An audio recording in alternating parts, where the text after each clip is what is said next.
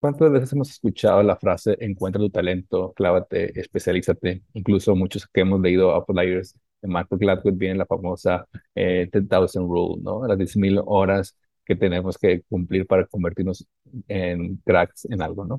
Eh, y a mí me hace mucho ruido, me sigue haciendo mucho ruido porque pues siempre he tenido un perfil curioso, eh, multigeneralista, me gusta o pretendo, no por por, por, por, por, nada más por hacerlo, sino me gustaría pues tener un perfil más, más polímata, ¿no? Y de hecho pues tengo una consultora que se llama Polymath, ¿no? Y está como que parte de mí, ¿no? Me gusta mucho hacerlo en sentido eh, intelectual como musical, físico y demás. Eh, y entonces, pues esto me hacía mucho, me hacía mucho ruido, ¿no? Y como bien dicen, un buen libro eh, llega cuando tiene que llegar. Eh, entrevistando a Irelda Ceballos de Key Consultores, me recomendó, oye Luis, pues está este libro que se llama Range, de David Epstein. Ella también tiene como un perfil así polímata, ¿no? Y entonces, eh, pues justo me empecé a preguntar, bueno, ¿será cierto esto, las 10,000 rules, hasta qué punto, ¿no? Este mundo especializado que tanto nos, nos recalcan y nos quieren meter por calzado eh, y apenas llevo unas cuantas hojas, como, eh, y entonces ya, pero ya empieza a contestarme algunas de mis preguntas que, que tenía. Ahí pone dos perfiles, el perfil de dos personas muy famosas, de Tiger Woods y el gran Roger Federer, ¿no? Tiger Woods desde pequeño se ve esta tendencia que tiene hacia el golf, ¿no? Desde pequeño empezó a ganar eh, torneos de golf para un, y con gente mayor, y su papá también era como golfista amateur, entonces claramente Tiger Woods pues, fue el camino del golf, ¿no? Por otro lado, teníamos a Roger Federer. Roger Federer hizo desde karate, desde baile, desde badminton, ¿no? Eh, fútbol, de hecho, a muy buen nivel, hasta que ya en un tiempo ya escogió el, tenis, ¿no? Y también eso, pues grandes músicos, tengo muy buenos amigos músicos que son multiinstrumentistas, ¿no? Que tocan el piano, el bajo, la batería, flauta, incluso, eh, pero aunque después tengan un instrumento que que dominen, ¿no? Como puede ser el mismo Freddie Mercury, eh, que en paz descanse, o el mismo Paul McCartney, ¿no?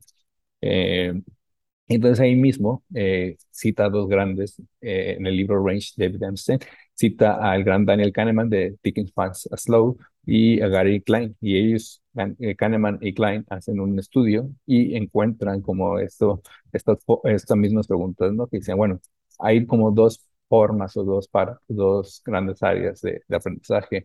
Unos los que le llaman como Kind Learning Experience eh, y el otro Weak Domain. El Kind Learning Experience es como ámbitos en los que eh, no suele cambiar mucho, ¿no? Eh, cosas como el golf, por ejemplo, ¿no?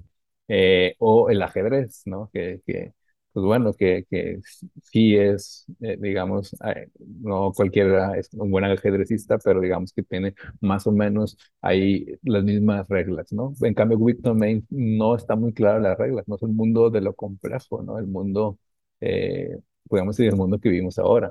De hecho, el Kind Learning Experience, como el ajedrez, es bastante automatizable, ¿no? Muchas habilidades son automatizadas, ¿no? Y es decir, en este campo pues digamos que eh, ya es muy difícil que el ser humano venza lo automatizable. En cambio, en el weak domain, la creatividad y todo, digamos, este sentido común propio del ser humano, eh, a donde no llegan a, automatizarse, pues ahí es el campo, digamos, de este mundo generalista, donde ayuda mucho más esta formación.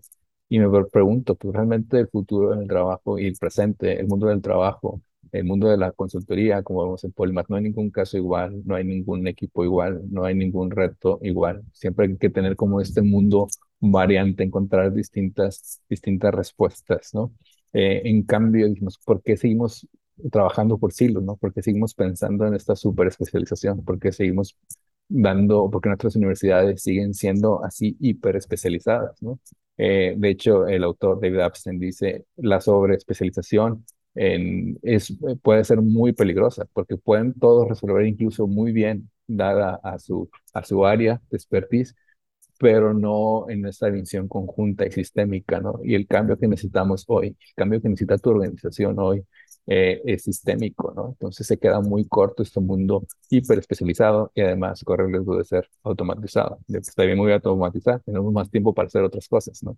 Eh, y esto, esto que comentamos en Polimático, crear organizaciones ambidiestras, gran parte de la discusión puede empezar por aquí, ¿no? Empezar a plantearse cómo crear esos perfiles generalistas, cómo ampliar nuestros conocimientos, cómo ir más allá, ser personas más completas y seguro vamos a hacer mejores cambios eh, sistémicos y que realmente valgan la pena y tú te sentirás mucho mejor y serás una persona más, plena, seguramente que sí. Bueno, pues nos vemos reinventando tu organización y el trabajo mismo, que estés muy bien. Chao, chao.